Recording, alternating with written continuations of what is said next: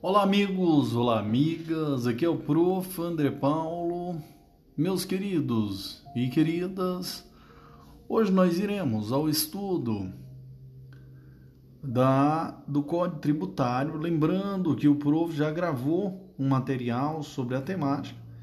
E hoje nós iremos fazer um estudo diferente, né? A lei em questão. E essa lei em questão será a Lei 5.172 de, de 1966. O Código Tributário Nacional. Prezado, o prof. André Paulo, juntamente com o ENFO jurídico, pensando na sua aprovação e em agregar em sua vida, preparou um projeto espetacular, imperdível que vai potencializar seus estudos e te ajudar a conquistar o tão sonhado cargo público. Estamos falando do projeto em lei em questão, coordenado pelo professor André Paulo, em parceria com a equipe imparável de professores, mas no momento é quem está fazendo praticamente todas as, explana, todas as explanações é o Prof. André Paulo. Nele você encontrará os dispositivos mais cobrados em provas, seguida de blocos de questões referentes ao, a cada artigo, separando somente questões recentes dos últimos cinco anos, para garantir um estudo atualizado de acordo com a legislação vigente. Assim, senhores, você poderá conferir os dispositivos através dos podcasts do Prof. André Paulo, né? E são os dispositivos mais abordados pelas bancas e ainda fará uma escuta completa da lei seca, treinando, né, resolvendo questões, tudo em um só lugar. Aproveite essa oportunidade incrível para praticar bastante e garantir sua aprovação. Desejo, ou melhor, desejamos um excelente aproveitamento deste podcast. Senhores e senhoras, lembrando, fazendo aqui uma observação, nós iremos fazer o estudo né, do Código Tributário Nacional. Lembrando que o prof. André Paulo, ele tem toda a bagagem para explanar todo esse conteúdo de direito para todos vocês. O prof ele sempre está atualizado, sempre está estudando e ele está com esse projeto espetacular, porque é um projeto que ao mesmo tempo ele agrega em sua vida, ele agrega também na sua, né, na vida de outras pessoas. Então, meus queridos e queridas, nós iremos fazer é, um podcast do artigo, senhores, do terceiro artigo, que são os mais cobrados, até o artigo 22 é, do Código Tributário Nacional. Amém, irmão? Amém, prof. Glória a Deus e vamos que vamos. Show, papai. Não esqueça de compartilhar esse material com amigos e amigas né, e seguir o professor André Paulo juntamente com o curso EFO Jurídico. Então nós temos prof, Instagram prof. Eh, André Paulo ponto Rodrigues e temos o curso EFE Jurídico. Só entrar no Instagram que vocês vão é, vocês vão conhecer. Lembrando que esse projeto do curso jurídico, né, ele está quase, quase saindo já do papel. Por enquanto, o prof, ele vai trabalhando com o que pode. Estou divulgando meu trabalho, as minhas explanações, e daí, senhores, confesso a todos vocês que vocês irão adorar o curso em Jurídico. E, ou melhor, o ENFE Jurídico ele trabalha não só com cursos de capacitação, preparação para concurso, bem como também a consultoria jurídica na área na área da saúde, ok? E lembrando também, senhores, que o prof. André Paulo, ele é advogado na área do direito médico, direito à saúde, beleza? Então, falou em direito à saúde, direito médico, fala com o prof. André Paulo. Amém, irmãos? Amém. E show, papai, vamos que vamos. Olá, amigos, olá, amigas. Aqui é o prof. André Paulo. Hoje nós iremos ao artigo terceiro né, do nosso podcast. E aqui, meus senhores e senhoras, iremos falar um pouco sobre o tributo. O que é o tributo, prof? Artigo 3 diz que tributo é toda prestação pecuniária compulsória em moeda ou cujo valor nela se possa exprimir, que não constitua sanção de ato ilícito instituída em lei e cobrada mediante atividade administrativa plenamente vinculada. Beleza, irmãos? Então, o artigo 3 do Código Tributário preconiza isso. E agora iremos responder uma questão sobre a temática. Então, a primeira questão sobre a temática diz: de acordo com a definição do Código Tributário Nacional, tributo é toda prestação, senhores e senhoras. Iremos diretamente para a resposta. Por quê, prof? Para não perder tempo, tá? Então, a letra D diz assim, ó: toda prestação pecuniária compulsória em moeda cujo valor nela se possa exprimir, que não constitua sanção de ato ilícito, instituída em lei e cobrada mediante atividade administrativa plenamente vinculada. Então, a letra D é a resposta. Meus senhores e senhoras, lembrando que Tributo, como eu falei, é toda prestação pecuniária compulsória em moeda ou cujo valor nela se possa exprimir, razão pela qual é errado afirmar que o tributo é prestação em qualquer tipo de bens e direitos.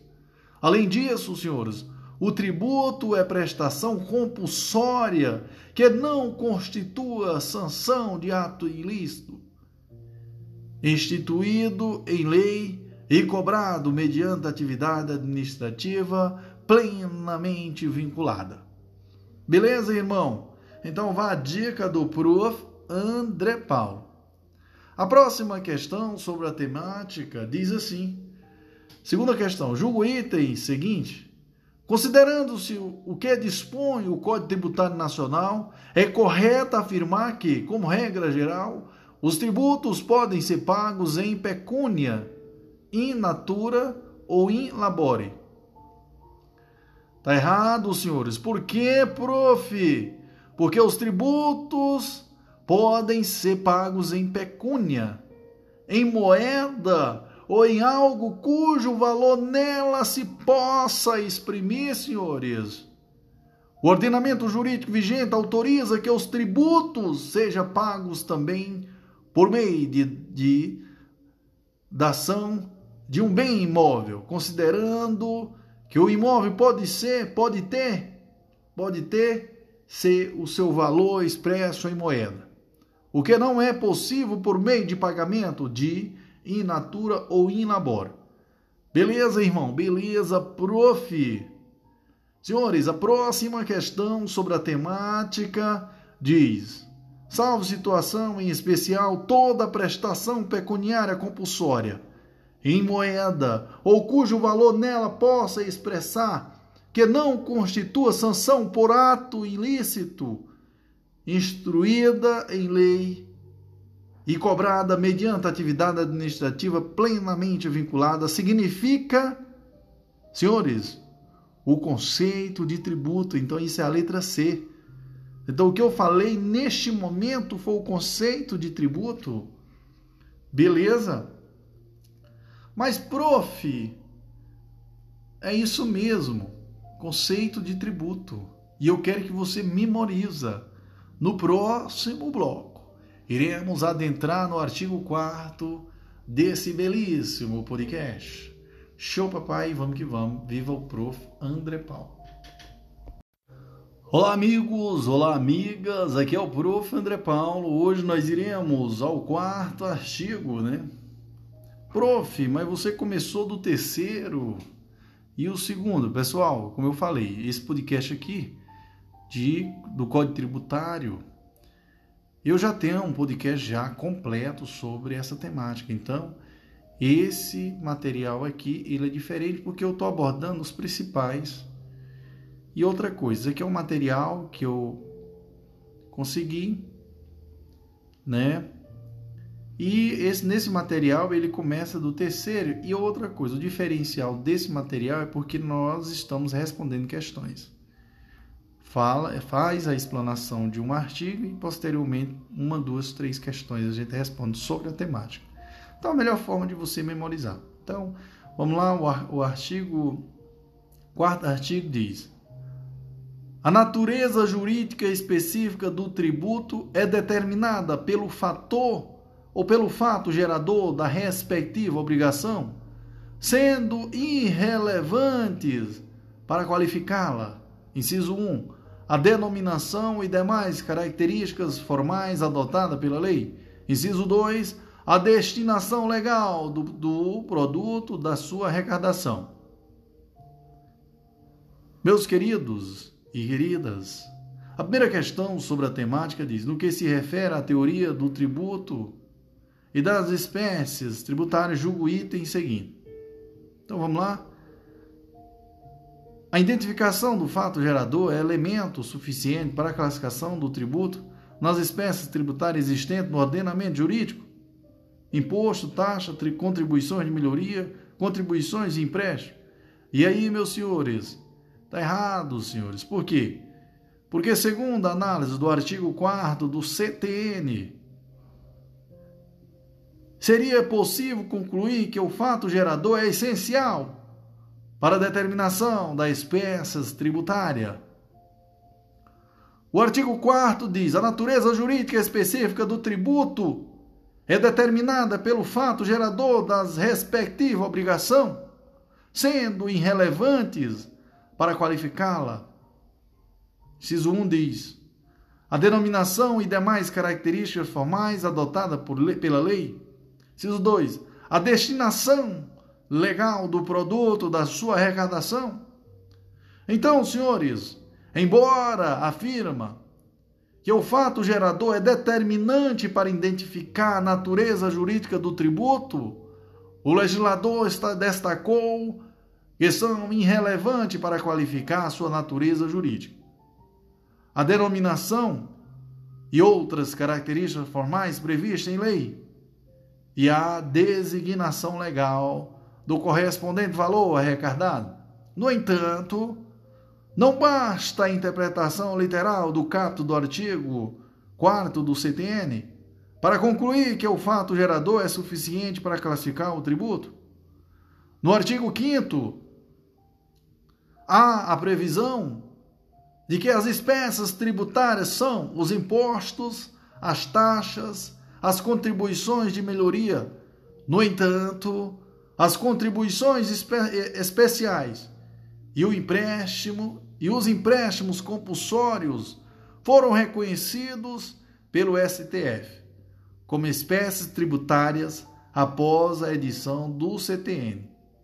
E para classificar esses tipos de tributo, a destinação da sua arrecadação é fundamental para a determinação da sua natureza jurídica. De modo que, inclusive, o seu fato gerador poderá coincidir com a de alguns tributos previstos no CTN, e a única forma de distingui-los será pela sua destinação. Sendo assim, senhores, em razão desta ou dessa característica das contribuições especiais e dos empréstimos compulsórios, a identificação do fato gerador não é elemento suficiente para a classificação de todos os tributos nas espécies tributárias, pois a sua destinação é relevante. Próxima questão sobre a temática, senhores.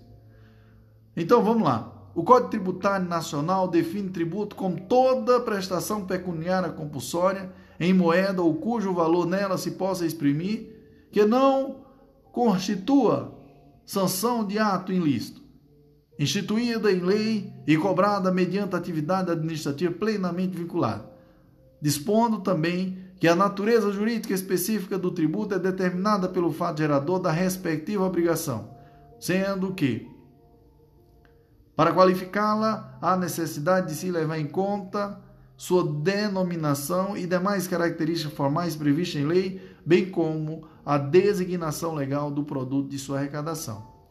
Meus senhores, o que, que você me diz? Está errada essa questão. Já comentei sobre, esse, sobre essa temática, tá? Até porque no que se refere ao tributo, que foi que eu falei para vocês? Qual o conceito de tributo? Eu falei para vocês que o código, o artigo 4, é, o, terceiro, ele fala sobre o que, é tributo, né? O que, que é o tributo? O que, que vocês me dizem? O tributo não é nada mais, senhores, de que toda prestação pecuniária compulsória em moeda ou cujo valor nela se possa exprimir que não, ó, que não constitui sanção de ato ilícito, instituída em lei e cobrada mediante atividade administrativa plenamente vinculada. Tá? Então fica ligado, porque isso é o conceito de tributo. E, e o que que diz a própria questão? E eu na, na, vou mais longe. O que, que diz o artigo 4? A natureza jurídica específica do tributo é determinada pelo fato gerador da respectiva obrigação sendo irrelevante para qualificá-lo. Ó, sendo irrelevante para qualificá-lo. O quê? Inciso 1. A denominação e demais características formais adotadas pela lei. Inciso 2. A destinação legal do produto da arrecadação. Beleza? Então, ó, se você pegar aí na questão, você vai encontrar é, que ele diz que há necessidade de se levar em conta a sua denominação e suas características previstas em lei como a destinação legal do produto de sua arrecadação. Foi o que eu falei, é irrelevante, não, senhores? Então está errada a questão, como eu falei. Próxima questão diz assim: no que se refere à obrigação tributária e o processo judicial tributário, julgo, item, julgo o seguinte item. A natureza jurídica do tributo é determinada pelo fato gerador da respectiva obrigação, sendo irrelevante para qualificá-la as características formais adotadas pela lei. Ó, a terceira questão aí da, sobre a temática está ok, pessoal. A natureza jurídica do tributo é determinada pelo fato gerador da respectiva obrigação, sendo irrelevante para qualificar as características formais adotadas pela lei.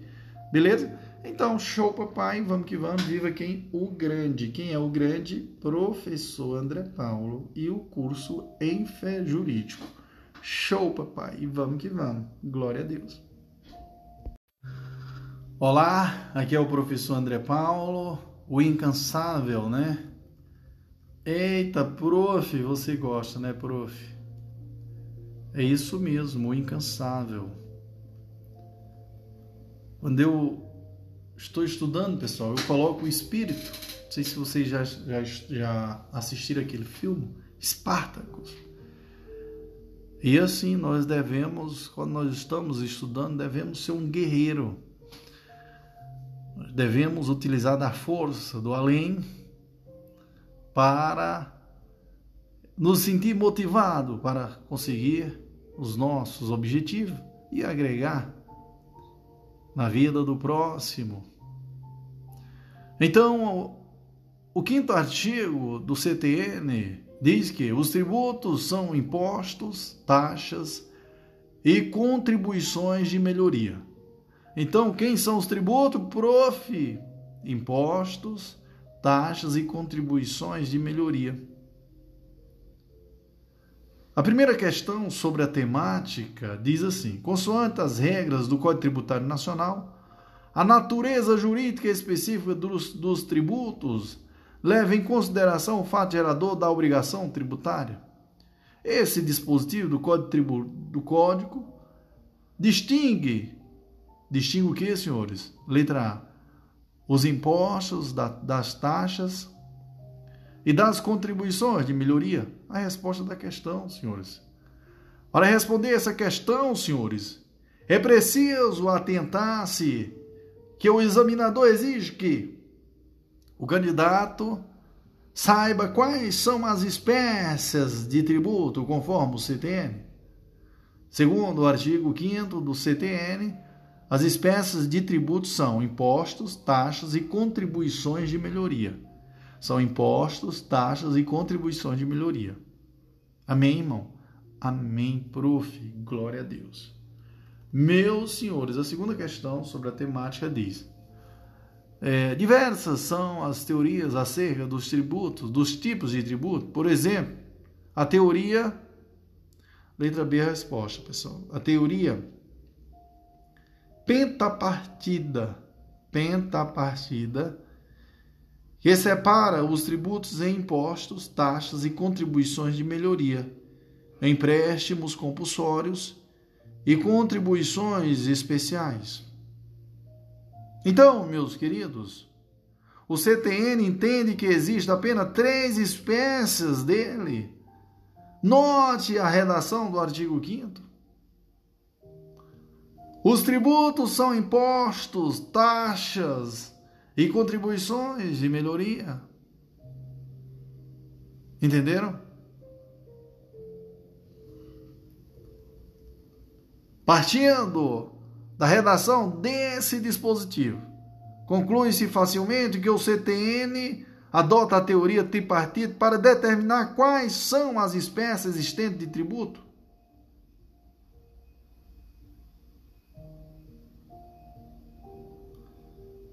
De forma que, para a determinação da natureza jurídica de cada um, aplica-se o artigo 4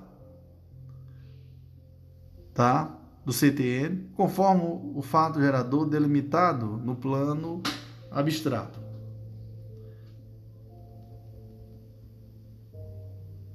Beleza?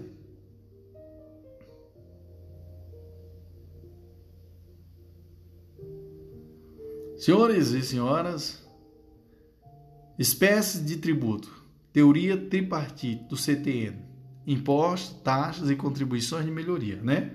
Lembrando, pessoal, por que, que ele está dizendo aqui, ó. E aqui, nesse caso aqui, de acordo com o CTN, são três. Mas aqui é o seguinte.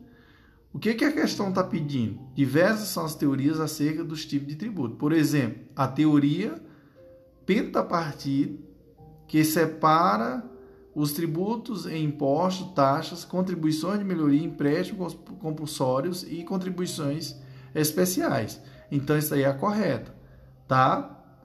Beleza? Mas o CTN ele classifica em três. Ele utiliza o que? A teoria tri, né? Teoria tripartite que fala que são o quê? Impostos, taxas, contribuições de que? De melhorias. Então, esse dispositivo do artigo 4 está, por sua vez, muito conectado com a, com a concepção que o CTN traz de cada um dos seus tributos, que são impostos, taxas e contribuições de melhoria. O CTN foi elaborado antes da nova Constituição de 1988. A Lei Maior trouxe novidades, senhores, dentre elas a previsão de mais de duas espécies tributárias que, são, que não possuem definição no CTN na leitura do artigo 145 da Constituição Federal. Senhores, parece à primeira vista que esta norma também entende que as espécies tributárias são aquelas três previstas no CTM. O artigo 145 da Constituição diz assim: a União, os Estados, o Distrito Federal e os municípios poderão instituir os seguintes tributos. Quais, prof? Ciso 1, impostos. Ciso 2, taxas em razão do exercício do poder de polícia ou pela utilização efetiva ou potencial de serviços públicos específicos e divisíveis prestados ao contribuinte ou posto à sua disposição. Ciso 3. Contribuição de melhoria decorrente de obras públicas Ocorre que, ao ler outros dispositivos presentes no, no capítulo Sistema Tributário Nacional, é possível constatar que há mais dois tipos de tributo. Quais, prof?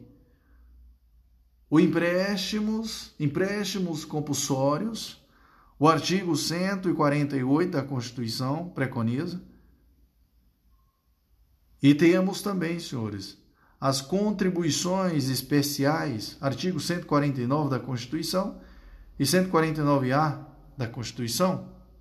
Ao avaliar o que estava previsto, disposto na Constituição Federal de 88, o Supremo Tribunal Federal considerou que essas contribuições especiais e os empréstimos compulsórios seriam sim espécies tributárias e adotou uma nova teoria, a teoria pentapartida. Pentapartite quim, quim, quim partida, em que entende presente no ordenamento cinco espécies de tributos. Entenderam, senhores? E não três, como adotada pelo CTM. Amém, irmão? Amém, prof. Então vamos lá. Espécies de tributo, teoria pentapartida, Constituição Federal de 88 mais o STF. Quais são? Impostos, taxas, contribuições de melhorias, empréstimos compulsórios, contribuições especiais. Meus senhores e senhoras, após a exploração, ou melhor dizendo, após a explicação teórica para a resolução dessa questão, vamos analisar as alternativas que não foram explicadas. Pode ser? Vamos lá, letra A, teoria é quadripartida, considerando que as espécies são. Pessoal, nessa teoria aí, ó, as contribuições especiais e as contribuições de melhoria são espécies de um só grupo, né? Então não vamos nem, não vamos nem adentrar tanto, porque eu já expliquei direitinho. Não vamos nem adentrar tanto nas alternativas, vamos ficar por esses comentários. A próxima questão, a terceira questão sobre a temática, diz assim: por expressa determinação constitucional, cabe à lei complementar estabelecer normas gerais e em matéria de legislação tributária, especialmente sobre definição de tributos e de suas espécies, o Código Tributário Nacional entende a determinação constitucional e disciplina esta matéria. Com base nesse código, ele diz o que, pessoal? O código que Letra E responde. A contribuição de melhoria é uma das espécies de tributo, tá? Então a letra E é a resposta. Beleza? Então fica ligado, não vamos adentrar tanto na, nas outras. E vamos só, sempre a gente vai para o comentário, viu pessoal? Então, como eu já falei, já fiz essa belíssima explanação, então a gente para por aqui. E não esqueça de agradecer a Deus por todo esse momento especial que está acontecendo na sua vida. Amém, irmão? Amém, prof. Glória a Deus. Olá, aqui é o professor André Paulo. Hoje nós iremos ao estudo, né, do sexto artigo, né, do CTN, ou seja, do Código Tributário Nacional. Mas o que que preconiza esse artigo, prof? O artigo sexto diz assim: a atribuição constitucional de competência tributária compreende a competência legislativa plena, ressalvada as limitações contidas na Constituição Federal, nas constituições dos estados e nas leis orgânicas do Distrito Federal e dos municípios, e observado o disposto nessa lei. Beleza? Beleza, prof? Vamos responder uma questão? Vamos lá, prof. A primeira questão sobre a temática diz: Conforme estabelece a Constituição Federal, cabe à lei complementar dispor sobre conflitos de competência tributária. Nesse sentido, julgo item a seguir. O Código Tributário Nacional dispõe que a competência tributária é plena, ilimitada e delegável e compreende a competência legislativa, fiscalizatória, arrecadatória e sancionatória Senhores, está errada a questão, porque a competência tributária, ela compreende a competência legislativa, né? A qual é plena, mas limitada pela Constituição Federal, pela Constituição Estadual e pelas leis orgânicas do Distrito Federal e dos municípios. Além disso, a competência tributária, ela é indelegável. Conforme o artigo 7 do CTN, mas determinadas funções decorrentes da competência tributária, como as funções de fiscalizar, arrecadar, podem ser atribuídas à pessoa jurídica de direito público quando se afirma que foram atribuídas essas funções a outra pessoa. Afirma-se que a ela foi atribuída a capacidade tributária ativa. Beleza? Então fica ligado aí. Próxima questão diz assim: considerando os limites ao exercício do poder de tributar, julgo item. Então vamos lá. A capacidade tributária ativa direta da competência tributária, podendo ser delegada a outras pessoas jurídicas de direito público. Nesse caso, a delegação envolverá a transferência legal dos poderes de cobrança, arrecadação e fiscalização. Perfeito, tá certo. Viu? Então a questão está correta. Lembrando que o parágrafo único desse artigo diz o quê? Os tributos cuja receita seja distribuída no todo ou em parte a outras pessoas jurídicas de direito público pertencerá à competência legislativa daquela que tenha sido atribuídas. Beleza? Vamos à próxima questão sobre a temática, que diz assim: Sobre a competência tributária, é correto afirmar que os tributos cuja receita seja distribuída no todo ou em parte, as outras pessoas jurídicas de direito público pertencerão à competência legislativa daquela pessoa que tenha sido constitucionalmente atribuídos. Perfeito, correto. A competência tributária, pessoal, legislativa, pertence ao ente que tem autorização constitucional para instituir criar determinado tributo, ainda que esse tributo tenha a sua receita distribuída no todo ou em parte a outras pessoas jurídicas de direito público. Amém, irmão? Amém, prof. Próxima questão diz assim: ó, é, os tributos cuja receita seja distribuída no todo ou em parte, as outras pessoas jurídicas de direito público pertencerão Letra B a resposta. A competência legislativa daquela que tenha sido atribuídos. Beleza, irmão? Beleza, prof. No, na próximo, no próximo áudio iremos falar do artigo, do sétimo artigo. Amém, irmão? Amém, prof. Glória a Deus. Show, papai. Olá, aqui é o professor André Paulo. Hoje nós iremos ao estudo do sétimo artigo né, do Código Tributário e aqui, senhores, o que, que preconiza o sétimo artigo do CTN? Ele diz que a competência tributária é indelegável, salvo a atribuição das funções de arrecadar ou fiscalizar tributos, ou de executar leis, serviços, atos ou decisões administrativas em matéria tributária conferida por uma pessoa jurídica de direito público, a outra nos termos do parágrafo 3 do artigo 18 da Constituição. Vamos responder a questão sobre a temática? Vamos lá. A primeira questão sobre a temática diz: o Código Tributário Nacional veda que um ente público delega a outra pessoa jurídica os direitos público, né, a função de letra A, de inserir, de instituir tributo, né, pessoal? Então tá a letra A resposta, de inserir tributos. O que que diz o, o, o do, do artigo 7 do CTN?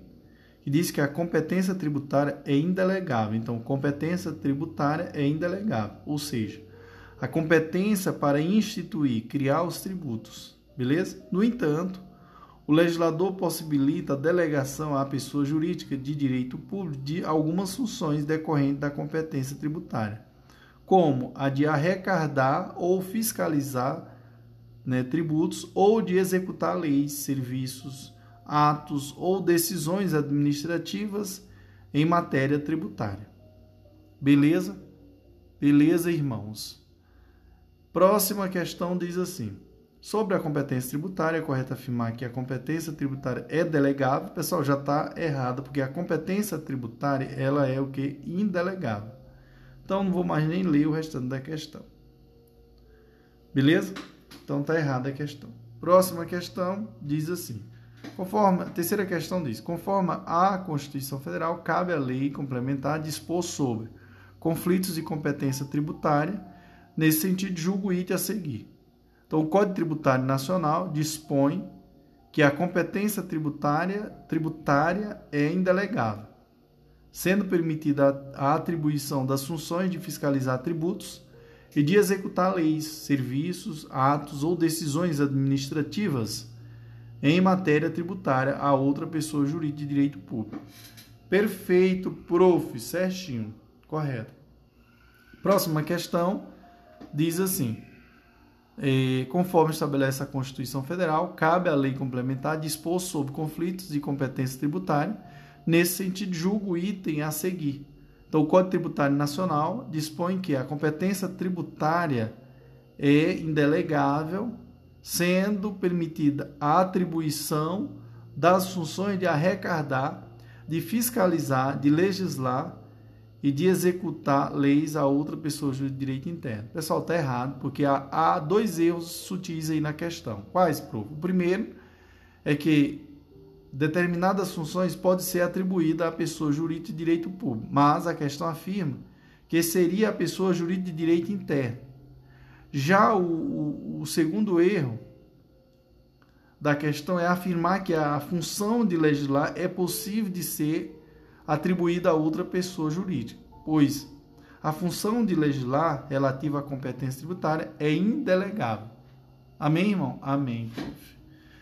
É, próxima, aqui nós vamos ao artigo 7. O artigo 7 diz assim, pessoal. É, o que, que diz o sétimo? É, artigo 7, parágrafo 1 diz assim: ó, a atribuição a atribuição compreende as garantias e os privilégios processuais que compete à pessoa jurídica de direito público que a, que a conferir. Né? Isso aí é o parágrafo primeiro do, do artigo 7 Vamos responder a questão? Vamos, prof.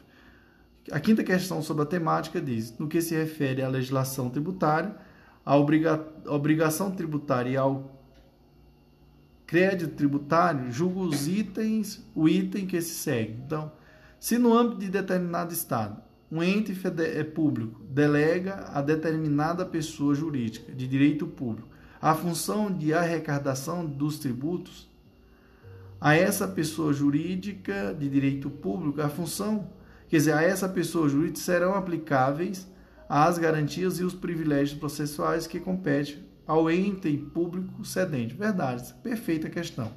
Como eu falei para vocês que a atribuição das funções de arrecadar ou fiscalizar tributos ou de executar leis, serviços, atos ou decisões administrativas em matéria tributária, a pessoa jurídica de direito público confere a elas as garantias e os privilégios processuais aplicáveis ao ente tributante competente para instituir o correspondente crédito tributário. Aqui nós iremos a segunda ao parágrafo segundo que diz: a atribuição, a atribuição pode ser revogada a qualquer tempo por ato unilateral da pessoa jurídica de direito público que a tenha conferido. Então, segundo o parágrafo segundo diz isso aí.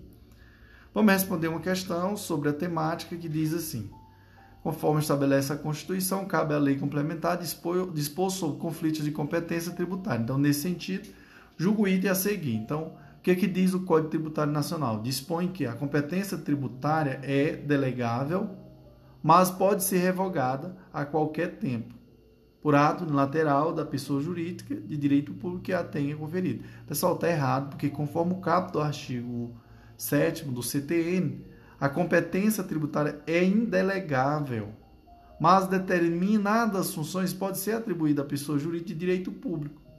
E essas atribuições, pessoal, podem ser revogadas a qualquer tempo por ato unilateral do ente tributante.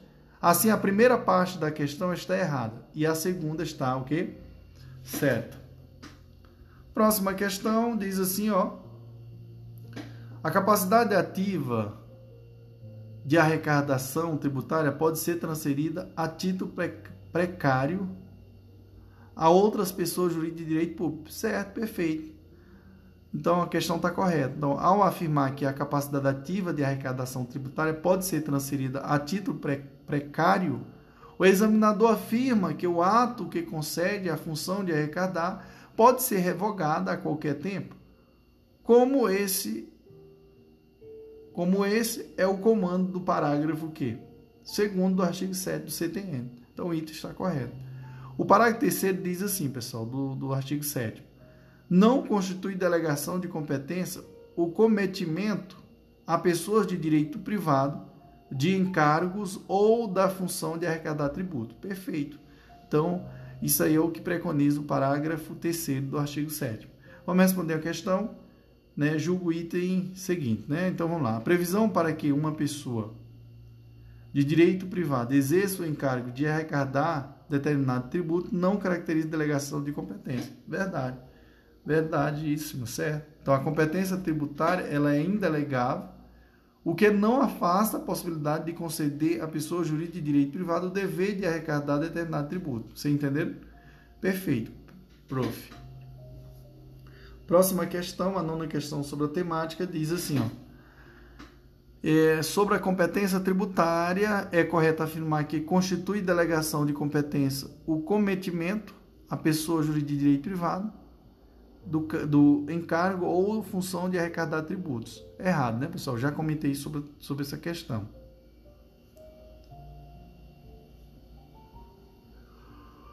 No tocante à competência tributária, pessoal, a próxima questão, julgo o item a seguir. Constitui delegação de competência o cometimento das pessoas de direito privado do encargo ou função de arrecadar tributo. Está errado isso aí.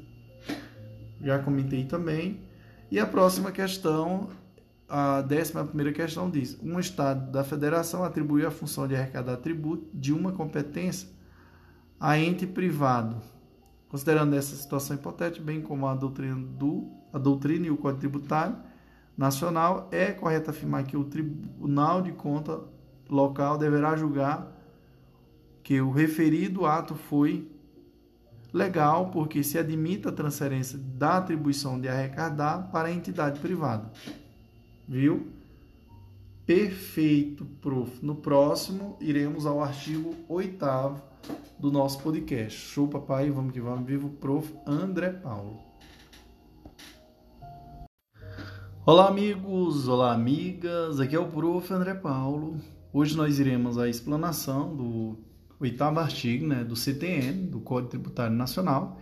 E aqui ele preconiza que o não exercício da competência tributária não há defere a pessoa jurídica de direito público diversa daquela a que a Constituição a tenha atribuído. Vamos a uma questão? Vamos lá, prof. A primeira questão sobre a temática diz: sobre a competência tributária, é correto afirmar que o não exercício da competência tributária a defere a pessoa jurídica de direito por diverso daquela que a Constituição a tem atribuído? Pessoal, não há deferência. Então a questão está errada. Se o ente político tributário não exercer a competência tributária prevista na Constituição Federal de 38 para a instituição de determinado tributo, essa, essa competência não pode ser deferida a outra pessoa. Entenderam? É isso aí. Próxima questão diz assim: no que Segunda questão, no que concerne às competências tributárias, nos termos fixados pela Constituição Federal, tem-se que são irrenunciáveis e indelegáveis, de forma que a União, os Estados, os municípios do Distrito Federal, que deixarem de instituir os impostos inseridos em sua competência, não estão autorizados a, a atribuir tal prerrogativa a outro ente federativo. Perfeito. Profi. Correto. Próxima questão diz: no que é, no, no tocante à competência tributária, julgo o item a seguir. O não exercício da competência tributária não a defere a pessoa jurídica de direito público, diversa daquela a que a Constituição Federal a tem atribuído. Perfeito. Correto. E a última questão, para finalizar esse bloco, ele diz assim, sobre a competência, quarta questão, sobre a competência tributária, julgo o item a seguir. A competência tributária pode ser exercida por outro ente na hipótese específica do ente constitucionalmente competente não instituir o tributo que tenha previsão de repartição constitucional de receita. Está errado, senhores. Competência tributária, ela é o que, pessoal? Indelegável. Show, papai. Vamos que vamos. Viva quem? O grande. Quem é o grande? Professor André Paulo. Show, papai. Vamos que vamos. E é isso, senhoras. Olá, aqui é o professor André Paulo. Hoje nós iremos ao nono artigo né, do nosso podcast. Podcast de quê, prof? Código tributário, né, senhores? Lembrando que o artigo 9 do CTN preconiza que é vedada a União, aos Estados, ao Distrito Federal e aos municípios, inciso 1, instituir ou majorar tributos sem que a lei o estabeleça é salvado quanto à majoração o disposto nos artigos 21, 26 e 65. Inciso 2. Cobrar imposto sobre patrimônio e a renda com base em lei posterior à data inicial do exercício financeiro a quem corresponda. Inciso 3. Estabelecer limitações ao tráfego no território nacional de pessoas ou mercadorias por meio de tributos interestaduais ou intermunicipais.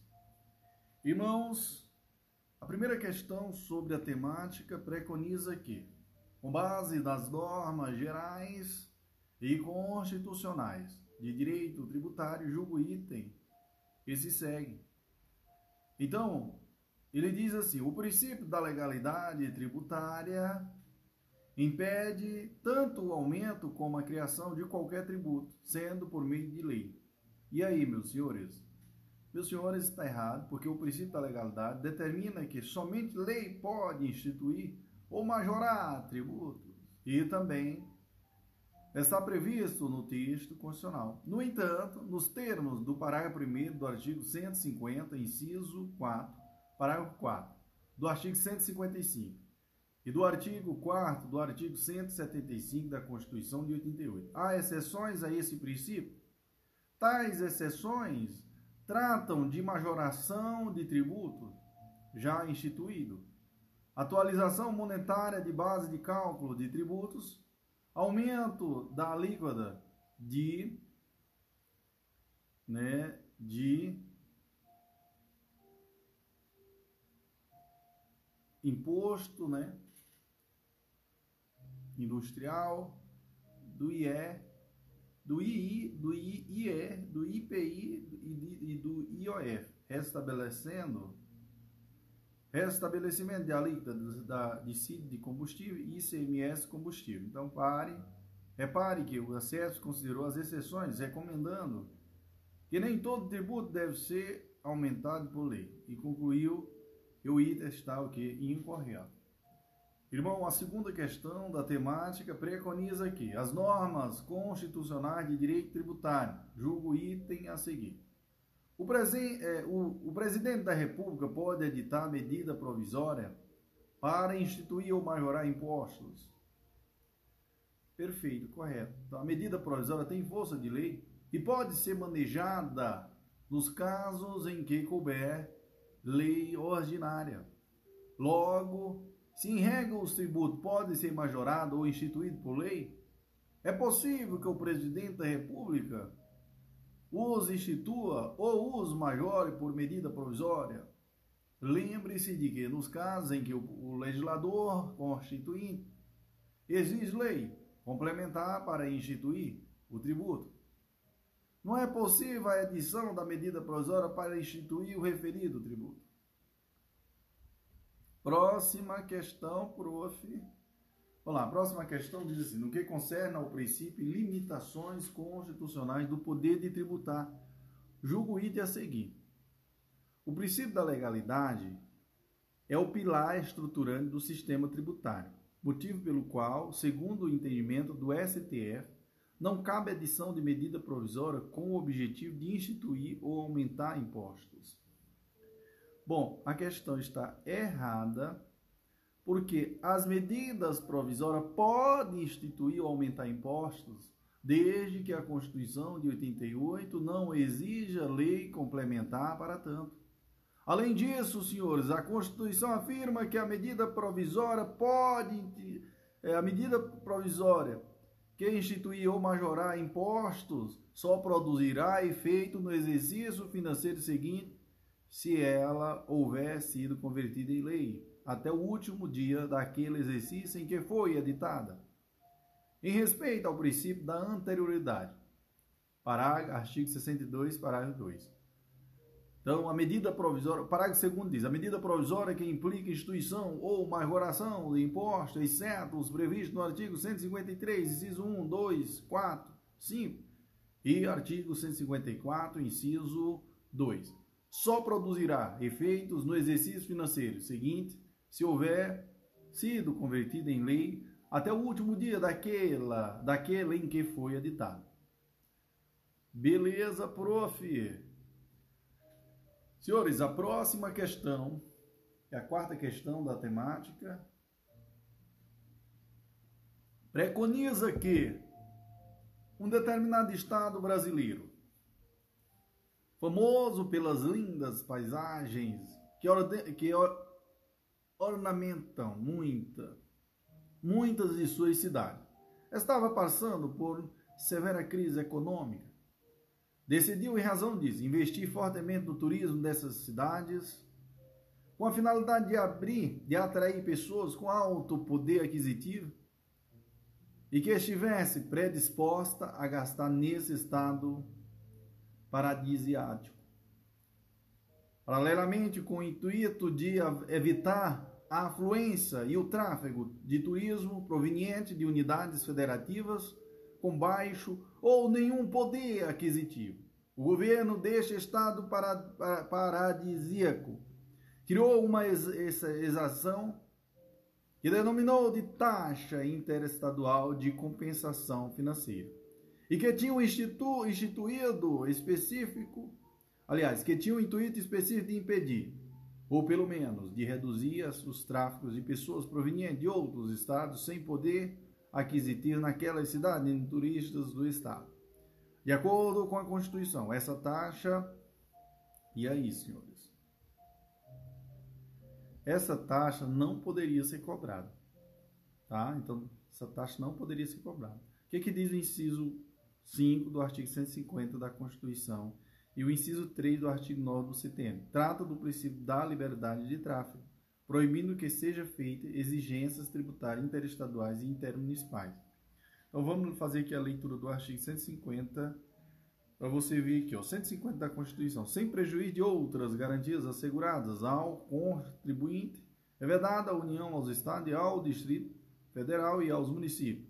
Ciso 5. Estabelecer limitações ao tráfico de pessoas ou bens por meio de tributos interestaduais ou intermunicipais, ressalvada a cobrança de pedágio pela utilização de vias conservadoras pelo poder público. Assim, senhores, a taxa interestadual de compensação financeira é inconstitucional e não pode ser cobrada. Beleza, beleza, prof. É, o inciso 4 diz assim: cobrar imposto sobre, a linha A, o patrimônio, a renda ou os serviços uns dos outros, tá, pessoal? Aí vamos lá. E... Lembra que eu estou falando do artigo aqui, pessoal? Do artigo 9. É porque o nono ele diz o que é vedado à União, aos Estados, ao Distrito Federal e aos municípios. Aí eu estou no inciso 4 agora, que diz o que? é, cobrar imposto sobre a linha A, patrimônio, a renda, e aos serviços uns dos outros. A linha B, templos de qualquer culto. A linha C, o patrimônio, a renda ou serviço dos partidos políticos, inclusive suas fundações, das entidades sindicais dos trabalhadores, das instituições de educação e de assistência social sem fins lucrativos, observados os requisitos fixados na seção 2 deste capítulo. A linha D. Papel destinado exclusivamente à impressão de jornais, periódicos e livros. É... Parágrafo 1 o imposto no inciso é, no inciso 4 não exclui a atribuição por lei às entidades nela referidas da condição de responsáveis pelos tributos que lhes caibam reter na fonte e não às dispensas da prática de atos previstos, previstos em lei assecuratório ou assecuratório do cumprimento de obrigações tributárias por terceiros. Parágrafo 2 diz, disposto na linha A, é, na linha A do inciso 4, explica-se exclusivamente aos serviços, aos serviços próprios das pessoas jurídicas de direito público a que se refere a esse artigo, é, inerentes aos seus objetivos. Próxima questão diz assim, a respeito das, das limitações ao poder de tributar e da competência tributária, julgo item aqui, segue. Então aqui a, o item diz assim, a imunidade tributária recíproca entre os entes tributantes, veda a União aos Estados, ao Distrito Federal e aos municípios instituir imposto sobre o consumo, patrimônio e renda uns dos outros. Está errada a questão, porque esta questão se trata de imunidade tributária recíproca, a qual tem a sua previsão no artigo 100 e é, previsão na Constituição de 88. A questão inclui a palavra consumo. Viu, pessoal? Consumo. É, o que torna errado. Então, na verdade, a imunidade tributária recíproca compreende a vedação de cobrança de imposto entre os entes sobre o patrimônio, a renda ou serviço. Tá, pessoal? A, a linha A do inciso 4 do artigo 9 não menciona consumo. Então, fica ligado com as pegadinhas, senhores. Próxima questão diz assim, também julgo item, né? Pertinente à temática diz assim, a imunidade, a sexta questão diz, a imunidade recíproca entre a União, os Estados e município, o Distrito Federal, abrange todas as espécies tributárias? Errado, porque a imunidade tributária recíproca está prevista na a linha A do inciso 6 do artigo 150 da Constituição de 88 e assegura que os entes federativos não podem cobrar imposto sobre o patrimônio, a renda ou o serviço uns dos outros. Beleza?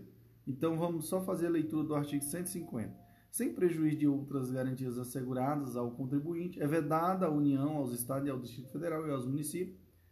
Inciso é, 6. Instituir imposto sobre a linha A, patrimônio, renda e serviços uns dos outros. Como se vê, a imunidade tributária recíproca não abrange todas as espécies tributárias. Próxima questão. O que, que diz a próxima questão também para julgar o item, né, pessoal? É, a respeito das limitações do poder tributar, né? Então vamos lá. É proibido a cobrança de imposto, de tributos sobre o patrimônio e sobre a renda dos templos de qualquer culto. Patrimônio sobre a renda dos templos de qualquer culto. Pessoal, tá errado porque a imunidade tributária alcança os, os templos religiosos, né? A imunidade alcança os templos religiosos, conforme previsão constitucional e conforme a linha B, incisos 4 do artigo 9 do CTN. Entretanto, essa benese atinge apenas os impostos que incidem sobre o patrimônio e sobre a renda. O erro da questão está na palavra tributo, quando na verdade deveria ser imposto. Cuidado com a palavra tributo, ela é genérica e por esse motivo abrange impostos, taxas, contribuições de melhoria, contribuições especiais e empréstimo compulsório. Entenderam, senhores? Então fica a dica do prof. André Paulo. Meus queridos e queridas, próxima questão diz assim, ó, acerca das limitações constitucionais ao poder tributar, tá?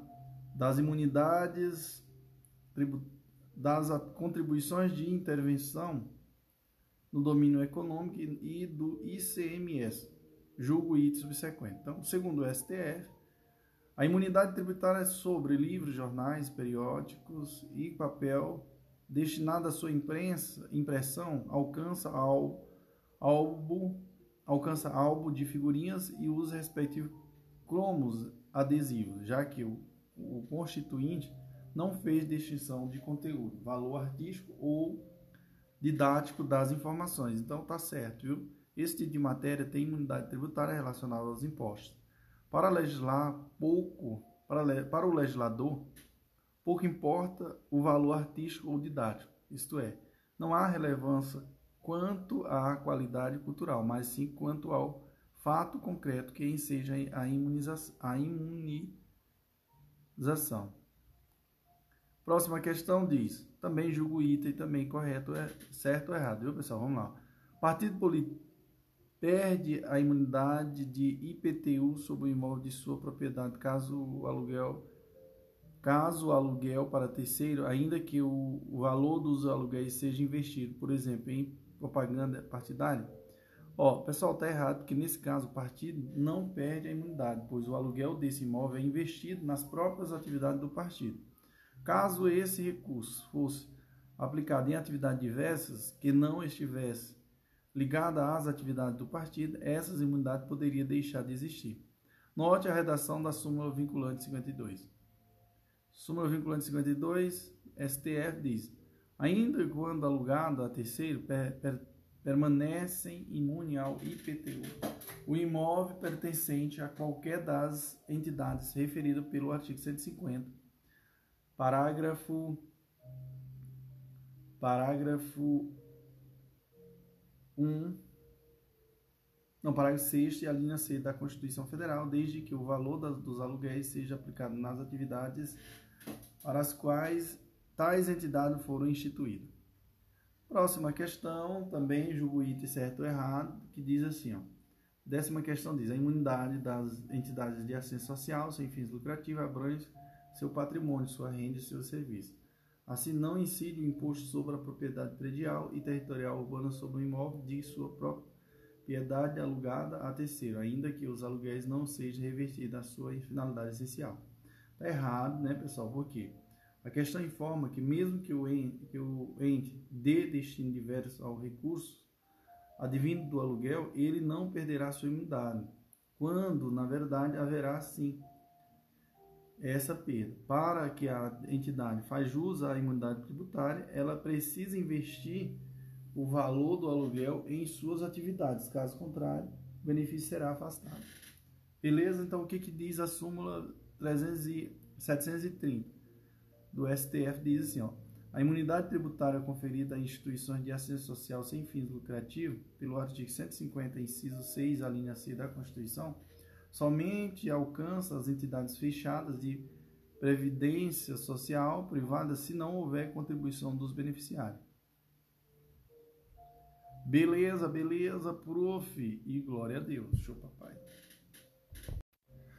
Olá, aqui é o professor André Paulo. Hoje nós iremos a, ao nosso décimo artigo né, do CTN, né, do Código Tributário Nacional, e aqui ele preconiza o seguinte: é vedada a União instituir tributo que não seja uniforme em todo o território nacional, ou que importe distinção ou preferência em favor de determinado estado ou município, tá?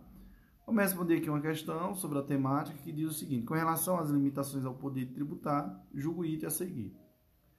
Então, veja só o que, que diz aqui, senhores. O primeiro artigo diz assim: é lícito a União instituir tributo que não seja uniforme em todo o território nacional. Está errado isso aí, né, pessoal? É vedado. Segundo o artigo 10 do CTN, inciso 1, artigo 151 da Constituição de 88 diz: é vedada a União instituir tributo que não seja uniforme em todo o território nacional. No entanto, o dispositivo constitucional admite a concessão de incentivos fiscais para promover o equilíbrio do desenvolvimento socioeconômico entre as diferentes regiões do país. Artigo 151 diz: é vedada a União Inciso 1. Instituir tributo que não seja uniforme em todo o território nacional ou que implique distinção ou preferência em relação a Estado, ao Distrito Federal e ao município, em detrimento do, de outro, admitida a concessão de incentivos fiscais destinada a promover o equilíbrio do desenvolvimento socioeconômico entre as diferentes regiões do, do país. Então, o artigo 10 também preconiza que é vedada a União instituir eh, tributo que não seja uniforme em todo o território nacional, ou que importe distinção ou preferência em favor de determinado estado ou município. Amém, irmão? Amém, prof. A segunda questão sobre a temática diz que, à luz do que dispõe a Constituição Federal sobre as limitações do poder tributar, é Vamos lá. É vedada a União instituir tributo que não seja uniforme em todo o território nacional ou que implique distinção ou preferência em relação ao Estado, ao Distrito Federal e ao município, em detrimento de outro, admitida a concessão de incentivos fiscais destinada a promover o equilíbrio do desenvolvimento socioeconômico entre as diferentes regiões do país. Perfeito, prof. O artigo 11 diz assim: é vedado ao Estado, ao Distrito Federal e aos municípios estabelecer diferença tributária entre bens de qualquer natureza em razão da sua procedência ou do seu destino. Primeira questão, quer dizer, aliás, senhores, como eu falei para vocês, então vamos fazer por parte. Falei do artigo 10, no 11 artigo no próximo áudio. Né? Já adiantei aqui só para a gente aquecer aqui a nossa memória. Show, papai, vamos que vamos, viva quem? O grande professor André Paulo. Olá, aqui é o professor André Paulo. Hoje nós iremos usar ao 11 artigo que diz assim, né, do CTN, que diz: é vedado aos estados, ao Distrito Federal e aos municípios estabelecer diferença tributária entre bens de qualquer natureza, em razão da sua procedência ou do seu destino. A primeira questão sobre a temática diz: à luz do que dispõe a Constituição Federal sobre as limitações do poder de tributar, é permitida à União, não é permitida aos estados, ao Distrito Federal e aos municípios estabelecer diferença tributária entre bens e serviços de qualquer natureza, em razão de sua procedência ou destino? Pessoal, está errado, porque o artigo 11 do CTN diz é vedado aos estados, ao Distrito Federal e aos municípios estabelecer diferença tributária entre bens e serviços de qualquer natureza em razão de sua procedência ou destino. Beleza, irmãos? Beleza, prof. A segunda questão diz assim: sabendo que por disposição constitucional expressa em geral, os princípios tributários e as limitações ao poder de tributar não se aplicam de forma idêntica a todas as espécies tributárias. Julgo item a seguir. Né? Então, meus queridos, que, que diz aqui o item? Apenas aos impostos estaduais aplica-se o princípio que proíbe o estabelecimento de diferença tributária entre bens e serviços de qualquer natureza em razão da sua procedência ou do seu destino. Está errado, porque o princípio da não discriminação baseada em procedência ou destino realmente proíbe o estabelecimento de diferença tributária entre bens e serviços de qualquer natureza em razão de sua procedência ou destino. No entanto, esse princípio não é aplicável, apenas aos estados. Ele também se aplica ao Distrito Federal e aos municípios segundo o artigo 11 do CTN e o artigo 152 da Constituição, que diz é vedado 152 da Constituição que diz é vedado aos estados, ao Distrito Federal e aos municípios estabelecer diferença tributária em, entre bens e serviços de qualquer natureza em razão de sua procedência ou destino. Repare que a União não se encontra no rol dos entes federativos proibidos de tributar de tributar dessa forma, sendo o único ente federativo que pode estabelecer diferença tributária em razão de sua procedência ou destino, como um tratamento diferenciado aos produtos trans, é, dos produtos transacionados com o Mercosul. Próxima questão diz: a respeito das normas do Código Tributário Nacional, julgo o item a seguir. Então, veja só o que, que diz aqui, senhores. O item: o estabelecimento de diferença tributária entre bens de qualquer natureza, em razão de sua procedência ou de destino, é proibido aos estados, ao Distrito Federal e aos municípios. Perfeito, eu falei para vocês. Show, papai. Vamos que vamos no próximo áudio. Iremos falar do artigo 12. Amém, irmão. Amém, prof. Glória a Deus. Olá, aqui é o prof. André Paulo. Hoje nós iremos ao artigo. Senhores, o 12 artigo do nosso podcast, do CTN, Código Tributário Nacional. O que, é que preconiza esse artigo? Diz assim: o disposto na linha A do inciso 4 né, do artigo 9. Observado o disposto nos seus parágrafos 2 e 2, extensivo às autarquias criadas pela União, pelos Estados, pelo Distrito Federal ou pelos municípios, tão somente no que se refere ao patrimônio, à renda ou aos serviços vinculados às suas finalidades essenciais ou delas decorrentes. E... Senhores e senhoras, é... primeira questão sobre a temática diz assim: Considerando as regras do CTN acerca da vigência da legislação tributária e das limitações constitucionais ao poder tributar, julgo o item que se segue. Então vamos lá. O que, que diz aqui? Diz assim: a imunidade tributária recíproca dos entes federativos não é não é extensiva às respectivas autarquias e fundações públicas. Errado, porque a imunidade tributária recíproca assegura que os entes políticos não cobrem impostos sobre o patrimônio, renda e serviço uns dos outros, nos termos do, da linha A, inciso 6, artigo 150 da Constituição. O artigo 150 diz o quê?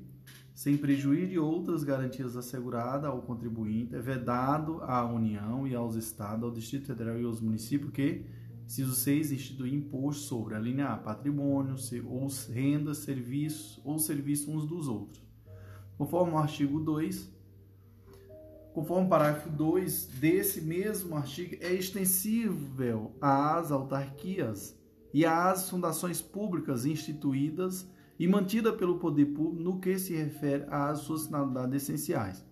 Vamos lá. O que, é que diz aqui o parágrafo 2? É vedada a vedação do inciso 6, a linha A, é extensiva é extensiva às autarquias e às fundações instituídas e mantida pelo poder público, no que se refere ao patrimônio, à renda e aos serviços vinculados à sua finalidade essenciais ou às delas decorrentes. Portanto, a questão está errada ao afirmar que a imunidade tributária recíproca dos entes federativos não é extensível às respectivas autarquias e às fundações públicas.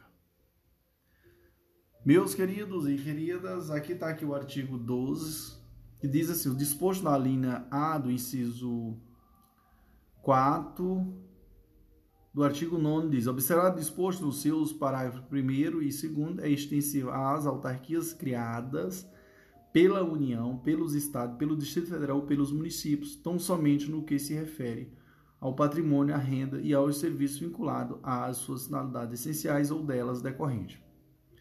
Próxima questão diz assim: a segunda questão diz assim. É, a Constituição Federal, em seu artigo 150, estabelece que, sem prejuízo de outras garantias asseguradas ao contribuinte, é vedado à União, aos Estados e ao Distrito Federal e aos municípios instituir imposto sobre patrimônio, renda ou serviço uns dos outros, inclusive de suas autarquias, fundações e empresas seja em relação às suas atividades essenciais, seja em relação a qualquer outra atividade. Errada, já expliquei, não vou nem repetir para não ficar cansativo. Amém, irmão? Amém, prof. Glória a Deus. Show, papai. Vamos que vamos.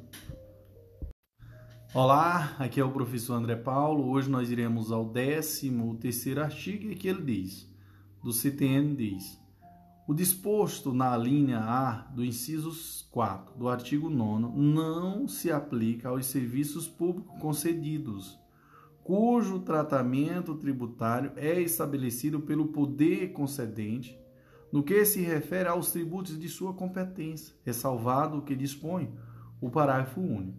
O parágrafo único diz: mediante lei especial e tendo em vista o interesse comum, a União pode instituir isenção de tributos federais, estaduais e municipais para os serviços públicos que conceder, observado e disposto no parágrafo 1 do artigo 9. Beleza? Beleza, prof. Glória a Deus e vamos que vamos. Vamos à luta, à batalha. Não esqueça desse detalhe. O prof. André Paulo, o grande, o incansável. Né? Show, papai, vamos que vamos. Olá, aqui é o professor André Paulo. Hoje nós iremos ao artigo 14 né, do CTN que diz: O disposto na linha C do inciso 4 do artigo 9 é subordinado à observância dos seguintes requisitos pelas entidades nela referidas, quais, prof. Inciso 1 não distribuírem qualquer parcela de seu patrimônio ou de suas rendas a qualquer título, a qualquer título. Inciso 2. Aplicarem integralmente no país os seus recursos na manutenção dos seus objetivos institucionais. Inciso 3. Manterem é, é, escrituração de suas receitas e despesas em livros revestidos de formalidade capaz de assegurar sua exatidão. Parágrafo 1 diz assim: na falta de cumprimento do disposto nesse, nesse artigo, ou no parágrafo, parágrafo 1 do artigo 9, a autoridade competente pode suspender a aplicação do benefício. Parágrafo 2. Os serviços a que se refere a linha C do inciso é, 4 do artigo 9 são é, exclusivamente os, os, os diretamente relacionados com os objetivos institucionais das entidades que trata este artigo, previsto nos respectivos estatutos ou dos atos constitutivos. Amém, irmão? Amém, prof. No próximo iremos ao 15 quinto artigo do CTN. Show, papai, vamos que vamos. Viva o prof. André Paulo. Glória a Deus. Olá, aqui é o professor André Paulo. É... Meus senhores e senhoras, hoje nós iremos ao 15º artigo é do nosso podcast do CTN, ou seja, do Código Tributário Nacional. E o que que preconiza esse artigo, prof? Pelo amor de Deus, meus queridos e queridas, esse artigo aqui, ele diz o seguinte: somente a União nos seguintes casos excepcionais, pode instituir empréstimos compulsórios. Então veja somente a União, nos casos excepcionais, pode instituir empréstimo compulsório. Inciso 1. Guerra externa ou sua eminência.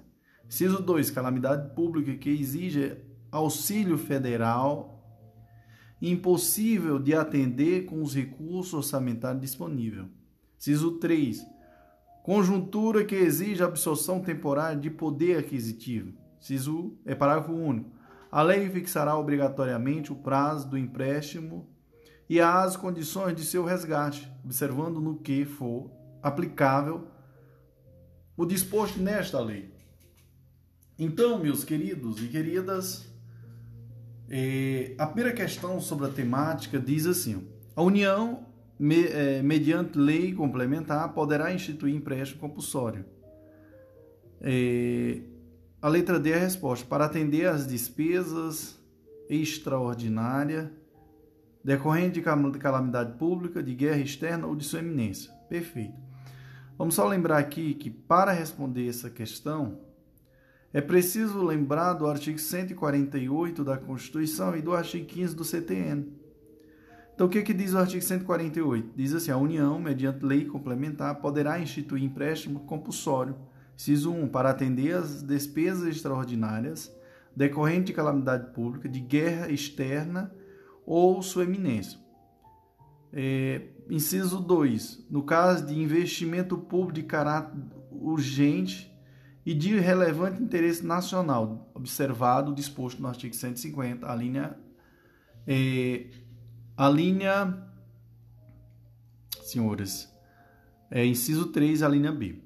Artigo 15 diz assim, somente a União, nos, o artigo 15 do CTN, né, pessoal? Somente a União, nos seguintes casos excepcionais, pode instituir empréstimo compulsório. Inciso 1, guerra externa ou sua eminência. Inciso 2, calamidade pública que exige auxílio federal, impossível de atender com os recursos orçamentários disponíveis. Inciso 2, conjuntura que exige a absorção temporária de poder aquisitivo. Conjuntura que exige absorção temporária de poder aquisitivo. Amém, irmão? Amém, prof. Então, como eu falei para vocês, então fica ligado porque o empréstimo compulsório deve ser instituído por lei complementar, sendo impossível, portanto, a sua criação por meio de medida provisória ou lei ordinária, tá, pessoal? Então, lembre disso, que os empréstimos compulsórios, no caso de relevante interesse público, de caráter de urgência e de relevante interesse nacional, devem respeitar o princípio da anterioridade anual e o princípio da anterioridade na, é, nonagesimal, pois não há previsão constitucional que afaste a aplicação desse princípio. Tá? É, a instituição de imposto de empréstimo compulsório não se resume a essas situações, elas podem ser instituídas pela União diante de seguintes casos. Quais, prof? Calamidade pública, guerra externa ou sua eminência, investimento público de caráter de urgência e relevante interesse nacional. Próxima questão fala é, assim: no que se refere ao tributo, julgo o item a seguir. O empréstimo compulsório, criado para atender às despesas extraordinárias decorrentes de, de calamidade pública, de guerra externa ou iminente, é um imposto que atende ao princípio da não afetação da receita pública. Pessoal, está errado, porque o, empréstimo compulsório, quando instituído em face da ocorrência de calamidade pública deve ser, deve ter seus recursos relacionados a despesas que fundamenta a sua instituição. Tá? Então, é o que diz a Constituição. Vamos só revisar aqui o artigo 148 da Constituição Federal. Diz assim, a União, mediante lei complementar, poderá instituir empréstimo compulsório. Inciso 1. Para atender às despesas extraordinárias decorrentes de, que? de calamidade pública, de guerra externa ou sua eminência, esses dois, nos casos de investimento público de caráter de urgência, de, de urgente e de relevante interesse nacional, observado disposto no artigo 150 e 150 150, inciso 3, a linha B. Então, parágrafo único diz a aplicação dos recursos provenientes de empréstimo compulsório será vinculada à despesa que fundamentou sua instituição. Então, além disso, o, é, o parágrafo único do artigo 15 do CTN prevê que, por meio de lei, haverá previsão de de, do prazo do empréstimo e da condição do resgate. Beleza? E aqui, senhores, a terceira questão diz assim: por meio de sorteio internacional realizado em 2015, um determinado município brasileiro foi escolhido para sediar em 2016 evento político ecológico relevante ao cenário mundial, o qual, pela sua magnitude, acabou exigindo que o Brasil é, promovesse gastos enormes com segurança, principalmente com a segurança das autoridades estrangeiras. Não, observa, não obstante o fato de a União e os Estados terem feito grandes investimentos nessa área, não houve meio, meio de o município sede do evento escapar da realização de enormes despesas nessa área. Então, com base nessas informações e nas disposições da Constituição Federal, nesse sentido, o referido município poderá instituir empréstimo compulsório via edição de lei ordinária, mediante delegação expressa e específica da União, feita por meio de decreto legislativo, pois a realização deste, desse evento constitui investimento público de caráter, de urgente, caráter urgente e de relevante interesse nacional. Beleza? Beleza, prof? Tá errada a questão, tá bom, pessoal? Já comentei, não vou nem falar sobre isso, mas eu já comentei para não ficar cansativo. Show, papai, vamos que vamos. Viva quem? O grande. Quem é o grande? Prof. André Paulo. Olá, aqui é o Prof. André Paulo. Hoje nós iremos ao, ao estudo do artigo 16 né, do CTN que diz assim: o imposto é o tributo cuja obrigação tem por fato gerador uma situação independente de qualquer atividade estatal específica relativa ao contribuinte. Então, meus queridos, veja só o que diz esse artigo, o artigo 16. E assim nós iremos responder uma questão sobre a temática. Julgo o item a seguir, de acordo com o Código Tributário Nacional, a, a exação cuja obrigação tem por fato gerador uma situação independente de qualquer atividade estatal específica. Relativa ao contribuinte, denomina-se imposto tanto quanto tanto quando a competência for da União, como quando for dos estados e dos municípios. Então, é,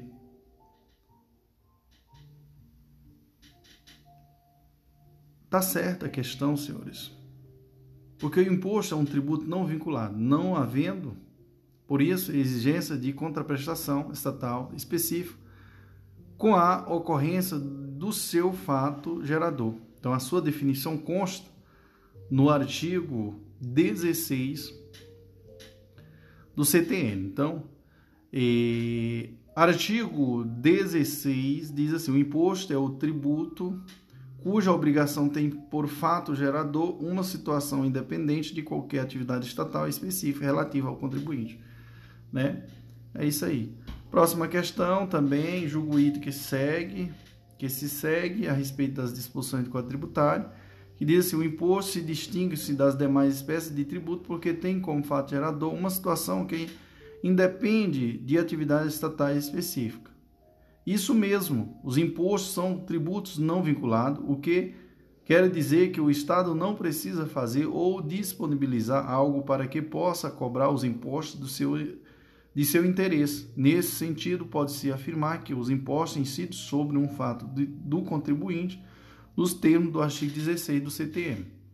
Então, o imposto é o tributo cuja obrigação tem por fato gerador uma situação independente de qualquer atividade estatal específica relativa ao contribuinte. Né? Então, fica tranquilo que a questãozinha perfeita e já fiz o comentário aí para você ficar ligado. O, a outra questão diz assim: o imposto é atrelado a uma contraprestação específica da administração pública disponibilizada ao contribuinte. Errado, não é. O próxima questão diz assim: o imposto são, são tributos não vinculados, cuja obrigação tem como fato gerador uma situação independente de qualquer atividade estatal ó, específica relativa ao contribuinte. Perfeito, prof. Glória a Deus. Olá, aqui é o professor André Paulo. Hoje eu irei explanar o artigo 17 né, do CTN, que preconiza que os impostos componentes do sistema tributário nacional são exclusivamente os que constam deste título com as competências e limitações nelas previstas. Amém, irmão? Amém, prof. Que benção, prof. Glória a Deus. No próximo, iremos falar do artigo 18. Olá, aqui é o professor André Paulo. Hoje nós iremos é, ao artigo 18 né, do nosso podcast. E aqui, senhores e senhoras, atenção, atenção, porque aqui no 18 do CTN, o artigo 18 do Código Tributário Nacional preconiza a competência, ou seja, compete, inciso 1, a União, instituir nos territórios federais os impostos atribuídos aos estados, e se aqueles não forem divididos em municípios, cumulativamente a os, tribu, os atributos a estes. Então, inciso 1, a União instituir, né, compete à União a União instituir nos territórios federais os, os impostos atribuída aos estados e, se aqueles não forem divididos em, em municípios, cumulativamente os atribuídos a estes. Inciso 2. Ao Distrito Federal e aos estados não divididos em municípios, instituir cumulativamente os impostos atribuídos aos estados e municípios. A primeira questão sobre a temática diz a respeito dos direitos do direito tributário, julgo item a seguir. Em territórios federais, os impostos estaduais serão devido à União. Beleza, glória a Deus, é isso mesmo. Então, o que é que diz aqui? É, o que que diz o, o, os artigos? Nos territórios federais, os, os impostos estaduais devem ser instituídos pela União. nos, ter, nos termos do inciso 1 do artigo 18 do CTN e o artigo 147 da Constituição, de modo que se esses territórios não forem divididos em municípios, a União também deve instituir os impostos municipais. Preste atenção, senhores, porque o artigo 18, inciso 1, diz a União, a União instituir, compete à União instituir é, nos territórios federais os impostos atribuídos aos estados e aqueles não forem divididos em município cumulativamente os atribuídos a este. Artigo 147 é, competem à União em território federal os impostos estaduais e se o território não for dividido em municípios cumulativamente os impostos municipais ao Distrito Federal cabem aos impostos municipais.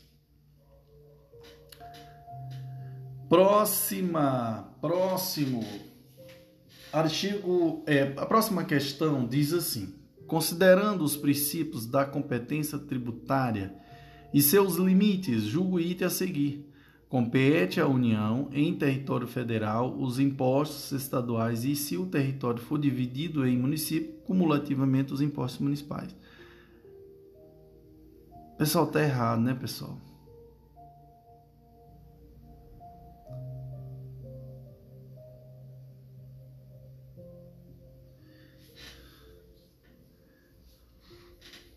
Tá errado. Já falei por que tá errado, né? Não vou nem repetir.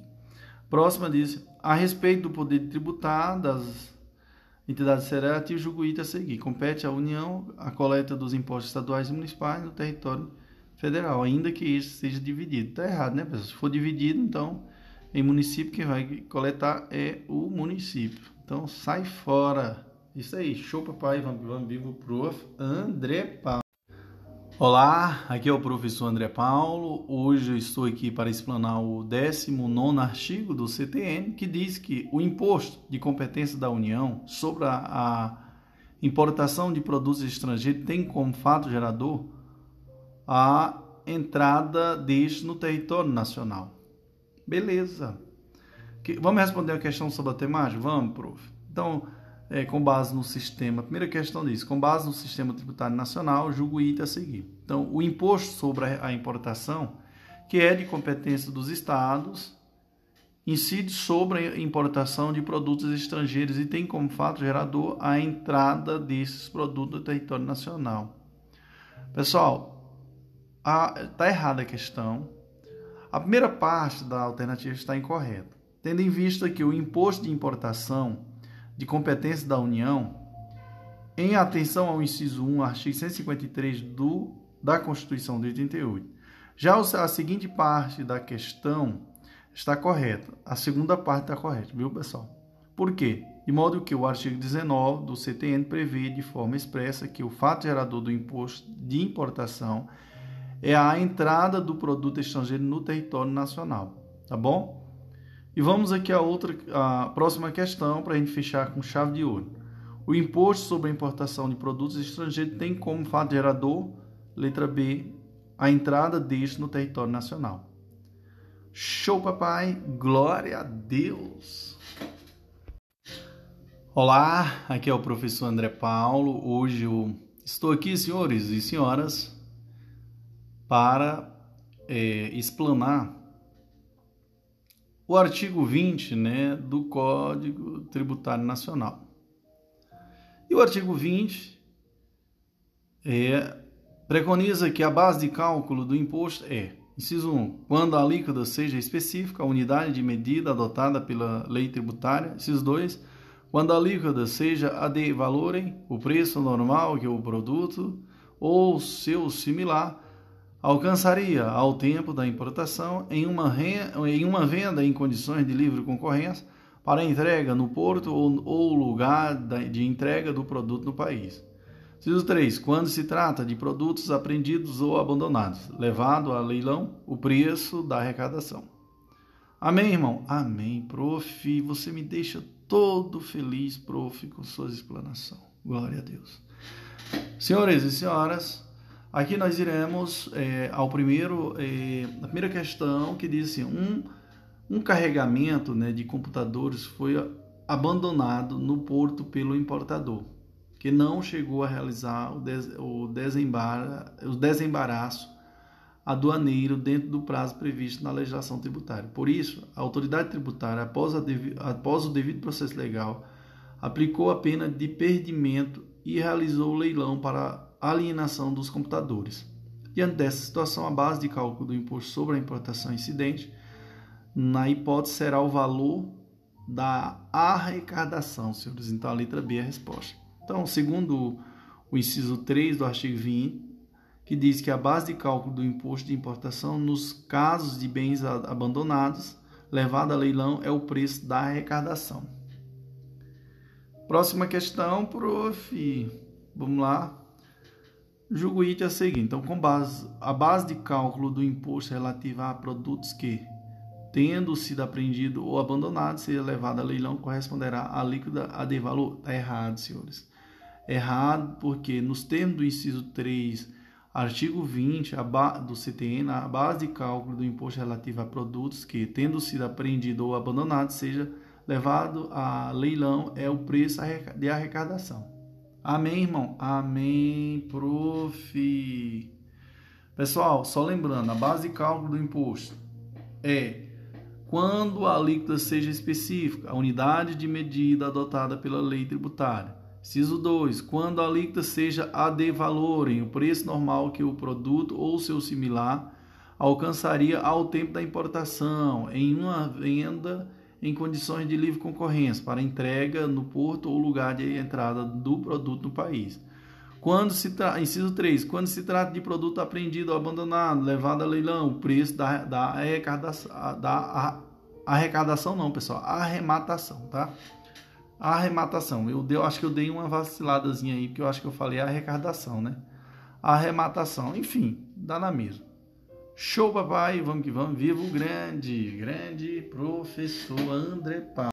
Olá, aqui é o professor André Paulo. Hoje nós iremos ao artigo 21 do CTN. E aqui, senhores, nós iremos falar é, do artigo 21 o Poder Executivo pode, nas condições e nos limites estabelecidos em lei, alterar as alíquotas ou as bases de cálculo do imposto, a fim de ajustá-lo aos objetivos da política cambial e do comércio exterior. Vamos responder a questão? Vamos lá, prof. Primeira questão diz: poderá ser majorado por decreto do Poder Executivo a alíquota do imposto sobre importação, letra D. Então, o que, que diz o artigo 1 da, do, é, que, que diz o parágrafo 1 do artigo 153 da Constituição e o artigo 21 do CTN? A alíquota do imposto de importação pode ser majorado pelo Poder Executivo, né? Então, vamos lá. Artigo 153. Compete à União instituir imposto sobre. Parágrafo 1 é facultado ao Poder Executivo, atendido às condições e os limites estabelecidos em lei, alterar as alíquotas do, dos impostos enumerados no inciso 1, 2, 4 e 5. Artigo 21. O Poder Executivo pode, nas condições e nos limites estabelecidos em lei, alterar as alíquotas ou as bases de cálculo do imposto, a fim de ajustá-lo aos objetivos da política cambial e do comércio exterior.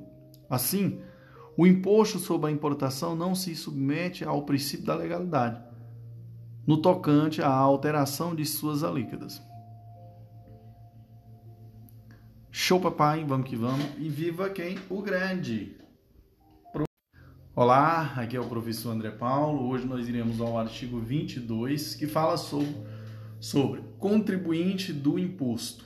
Meus senhores, o artigo 22 diz: contribuinte do imposto é, inciso 1, o importador ou quem a lei, quem a lei a ele equiparar. Inciso 2, o, ar, o arrematante de produtos apreendidos ou abandonados. Beleza? É, primeira questão sobre a temática diz assim, ó.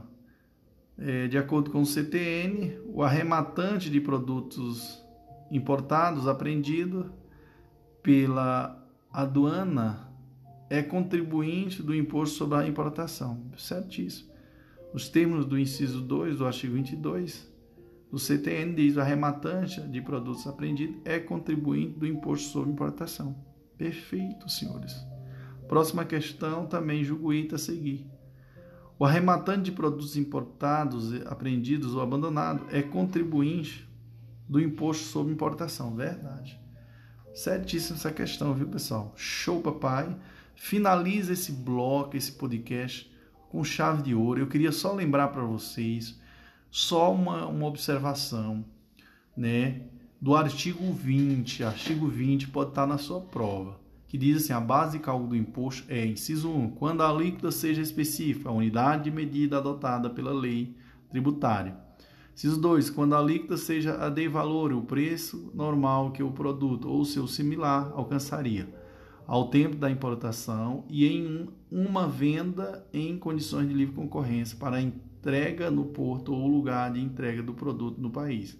Inciso 3 diz: quando se trata de produto apreendido ou abandonado, levado a leilão o preço da arrematação. Show, papai! Vamos que vamos. Viva o grande professor André Paulo. Não deixa de compartilhar, viu, pessoal? É muita, é muita benção, viu?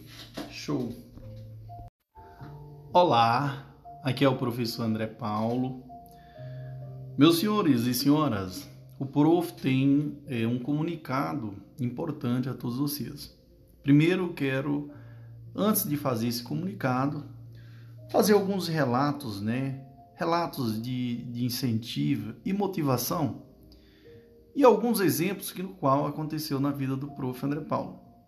Confesso a todos vocês que o prof ele se sente um cara completo, porque tudo que eu é, propus ou propusesse, né, melhor dizendo, a fazer, eu, graças a Deus, eu consegui, tá? Estou falando isso não no sentido de querer mostrar para as pessoas que eu sou o bambambam, bam, bam. não.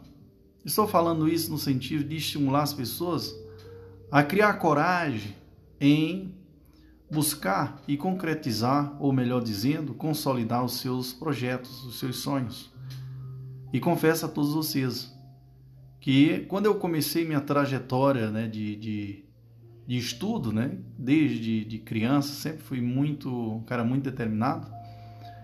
E principalmente quando cheguei a uma fase já adulta, é, aí é que o negócio foi bem mais profundo.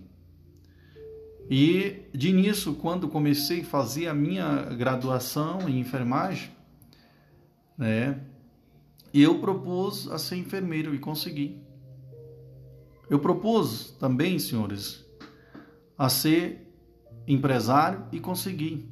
E bem sucedido na época, tá? Porém, existe situações em nossas vidas que nem sempre o fato de você estar bem economicamente, você está bem é, fisiologicamente ou fisicamente. Então, algo, confesso a vocês que algo precisava ser preenchido na minha vida. E daí surgiu a ideia né, de fazer a graduação em Direito, que no qual eu sou muito feliz, né, tanto na, na, na área jurídica, como também hoje na área da, da enfermagem. Daí, meus queridos, consegui, né, a, com certeza teve os pós e os contras, né? Mas eu, com muita determinação e buscando algo a ser preenchido dentro de mim, fui fazer a graduação de Direito. E fui firme naquele momento, naquele tempo, e consegui me graduar né, em Direito. Posteriormente, tirei a OAB e assim foi. Depois fui fazer o mestrado, e assim, senhoras e senhoras, confesso a todos vocês que existem influências externas que são prejudicial às nossas decisões.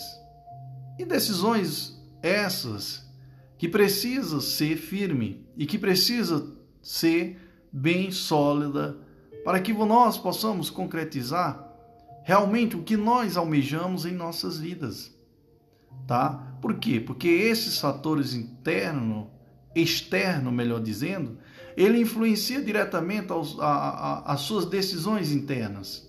E se você não for firme, então você não consegue é, tomar decisões firmes. E daí o prof. André Paulo com muita determinação e com muita brigas, briga que eu falo assim, brigas internas, ele conseguiu ouvir o que o seu coração pedia.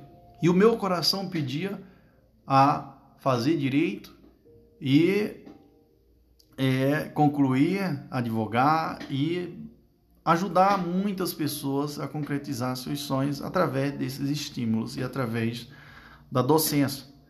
Como eu falei para vocês, só revisando aqui alguns fatos que aconteceu, que são muitos, mas é, eu também fui me dedicar à docência, que é algo espetacular na minha vida, que eu amo ensinar, eu amo abrir a mente das pessoas, então eu fico todo emocionado quando eu estou ensinando alguém. E para mim eu confesso a todos vocês que para mim foi momentos incríveis que eu passei na minha vida quando eu estava em sala de aula ou quando eu estou na sala de aula, né? Porque eu via as pessoas interagindo para comigo a, somente através, às vezes, do olhar. E eu sentia que aquelas pessoas estavam absorvendo, né? Estava agregando em sua vida com, com a minha explanação. Eu ficava muito feliz. Mas, meus senhores e senhoras, eu estou contando isso para você para que, você, para que você se sinta estimulado e não perder, para que você também não perca as esperanças né, de dias melhores. Bom, enfim, daí, meus senhores, fui empresário, professor, advogado, concurseiro fino, passei em vários concursos na área da saúde, né, para enfermeiros, hospitais, tanto para concursos públicos municipais, estaduais, como também concursos públicos federais. E daí, confesso para vocês que fui morar em Sergipe, Aracaju, posteriormente fui para é, Curitiba, que foi uma escolha minha. E hoje, assim, eu agradeço muito Curitiba por ter é, me acolhido muito bem, apesar de ter várias coisas que eu critico, mas é algo construtivo mas consegui diversas amizades naquela cidade. Né? Hoje, graças a Deus, é, quando é, eu quiser voltar a passear em Curitiba, eu tenho várias pessoas que me recebem assim de braços abertos. E o que foi que eu aprendi em Curitiba? Que nem sempre o geral, o específico é o geral. E nem sempre o geral é o específico. Porque dentro de uma comunidade existem pessoas de todos os tipos. Dentro de um estado, de todos os tipos. Tem pessoas boas, pessoas ruins. E assim a gente vai, é, as pessoas inteligentes vão agregando com as pessoas boas. Mas eu quero dizer a todos vocês que sou muito grato pelos meus ouvintes, né? Pelos ouvintes desses dos meus podcasts. Hoje Curitiba, confesso para vocês que eu tenho um público enorme em Curitiba. No Brasil, né, de ouvintes dos meus podcasts, eu recebo mensagem direto Rio Grande do Sul, Santa Catarina, é, algumas pessoas de outros países também que eu não a, eu não os conhecia. E para mim eu fico muito feliz e quero compartilhar esse momento de glória com vocês. Atualmente estou em Campina Grande Estou adorando, né? Cheguei agora, estou me organizando e logo, logo, com certeza, estarei nos grandes centros aí de, de, de ensino, enfim. Deus proverá. E eu estou contando essa história para você, para você se sentir motivado e não desistir dos seus sonhos. Lembrando que o professor, hoje, agora, neste momento, ele já deixou um podcast disponível sobre psicologia da motivação e também um podcast sobre a psicologia das massas e análise do eu de Freud, tá, pessoal? Eu quero deixar essa dica a todos vocês. Não deixe de compartilhar e ouvir os podcasts do professor André Paulo, porque a partir do momento que você escuta os podcasts do professor André Paulo, você se transforma, você se torna outra pessoa. Porque o professor, ele transmite muita coisa boa e muita coisa gostosa, que assim, ó, eu sou suspeito. Fico todo arrepiado porque isso é, é, é real. Show, papai, vamos que vamos. Viva o prof. André Paulo. Glória a Deus.